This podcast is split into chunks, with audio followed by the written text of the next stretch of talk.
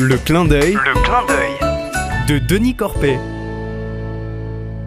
Bonjour mes amis. Juste après ma retraite, j'ai accepté des responsabilités à ma mesure dans des associations et dans l'Église. Secrétaire de l'équipe d'animation pastorale, responsable de la communauté régionale CVX, président de l'association Solidarité Emploi.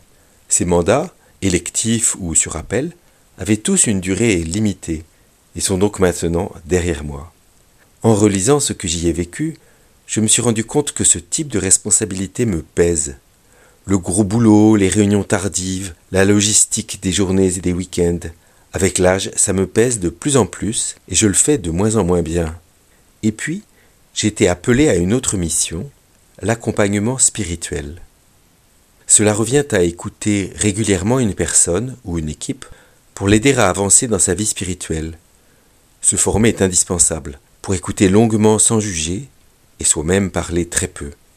La formation nous apprend aussi à éviter des pièges, devenir trop copain, se prendre pour un psy ou pire, répondre directement aux questions par des conseils qui risquent de tourner à l'emprise. J'accompagne ces gens vers le Seigneur par le chemin qu'ils choisissent. Ces accompagnements ont peu à peu pris de l'importance dans ma vie, car ceux qui m'ont appelé et formé à l'accompagnement me confient de plus en plus de gens et me proposent aussi régulièrement une supervision, des groupes d'analyse de pratique et des formations. J'ai envie de vous partager une grande peine et une grande joie.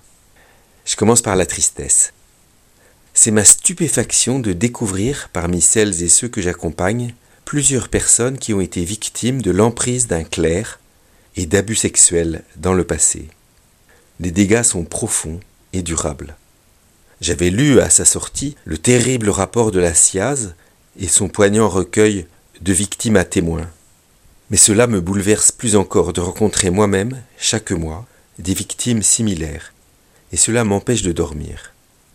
Heureusement, cette peine s'accompagne d'une joie incroyable. La joie qui m'habite vient en constatant l'efficacité miraculeuse de l'accompagnement.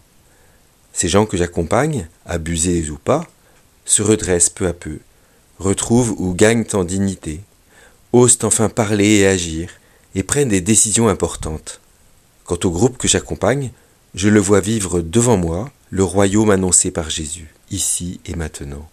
Cette action de Dieu chez les gens est stupéfiante. Elle ne vient pas de moi, car je dis pratiquement rien. C'est donc en jubilant que je ressors presque à chaque fois, très heureux de ces moments d'accompagnement. À bientôt les amis!